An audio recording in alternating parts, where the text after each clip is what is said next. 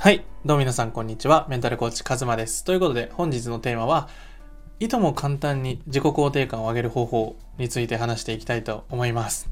で、このね、スタンド FM でも結構僕、自己肯定感についての話はしてきたんですけど、今回はね、すごい僕が毎日やってることをね、ちょっとお伝えしちゃいます。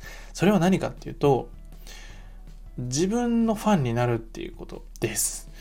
なんかまたね、カズマが変なこと言い出したよみたいな 風にとらわれるかもしれないですけど、あの全然そうじゃなくて、例えば今、まあ、発信活動されてる方とか、これから何か独立したいよとか、何かやりたいことを表現してお金を稼ぎたいよとか、いろんな思いがあると思うんですよね。で、そうなってくると、結局自己肯定感で自分を肯定するものじゃないですか。だから、自分の作ったコンテンツとか、自分の毎日っていうのを、ファンでいなきゃいけないんですよね。で、僕どういう風にやってるかっていう具体例を出すと、僕自分のコンテンツめっちゃ好きなんですよ。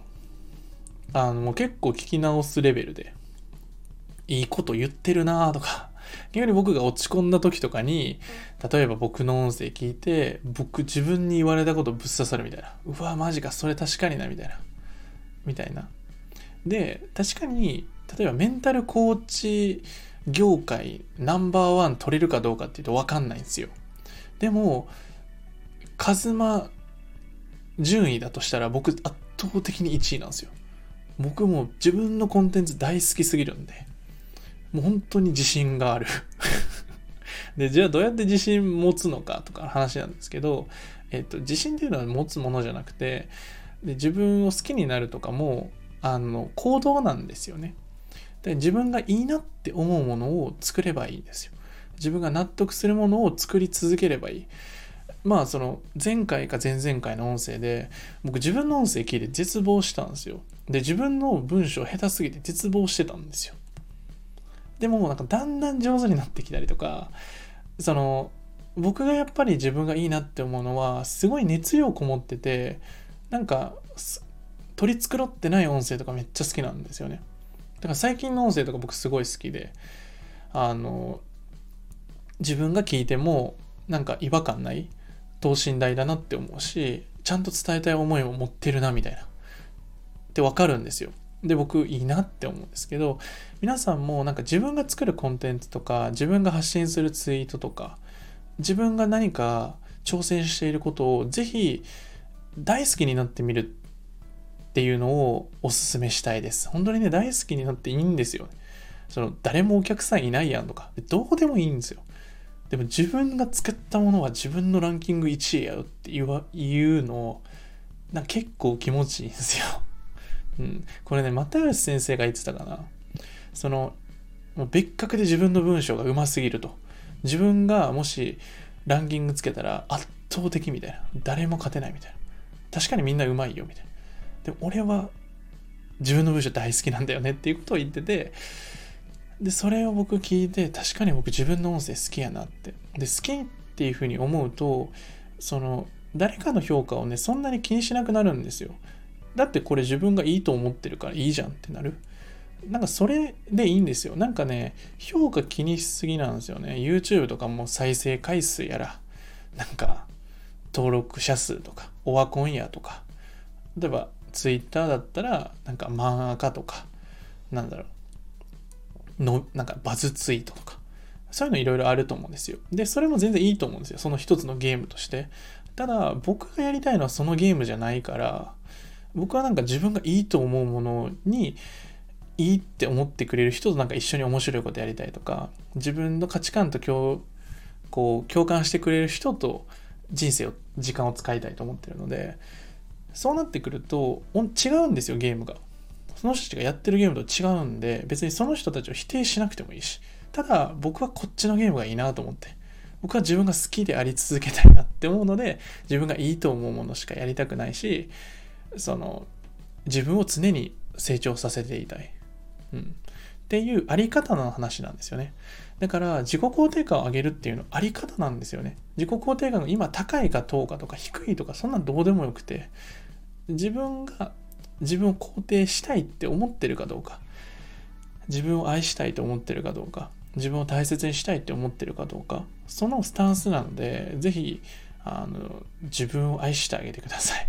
本当にシンプルです。ああ、今日も俺頑張ったなとか、うん、今日もなんだかんだ良かったなとか、褒めたらいいんですよ。あのね、褒めれないですとか、考えなくていい。褒めればいい。だから僕、クライアントの方とか、日報で、その自分褒めてくださいねとか、僕めちゃくちゃ褒めるんですよ。うん、だって褒めた方が育つからね、自分の種とか、自分の気持ちとか、気持ちいいから、自分が気持ちいいっていう感情を思い出すのが大事ですね。自己肯定感低い時ってやっぱ自分の感情があんま分かんないっていうのがあるんですよね。うん。自分の感情に蓋をしてるパターンが多いから、どういう状態が自己肯定感高いかを分かってないから、だからなんだろうな。その、でき、何ができたか分かってないのに、分かんないじゃないですか。あの、マラソン大会のゴールないみたいな感じですよ。ゴール設定してないのに、どうしたらいいのみたいな。ここなったら自己肯定感高いです。みたいな ゴールがないのに、なんで高くなりたいみたいな。どうなったら高くなるんかなとか。最初にどういう状態になったら高いのかっていうのを定義したりするといいですね。僕だったら自分を褒めるとか、褒めてる状態自己肯定感高いって決めちゃうんですよ。勝手に世間の自己肯定感高い状態とか別に気にしなくていいんですよ。自分で決めたらいい。こうなったら私自己肯定感高いですって掲げちゃえば、それがあなたのゴールになる。あなたのルールになる。そうやってなんか誰かに作られたものじゃなくて自分で決めていいですね。だから自分のコンテンツめっちゃ好きでいいと思います。1いいねもついてないけど、俺めっちゃいいと思うんだよね。それでいいっす。うん。絶対その思いは誰かに届くから。絶対。うん。今その瞬間じゃないかもしれないけど、それが周りに巡って絶対伝わるんで。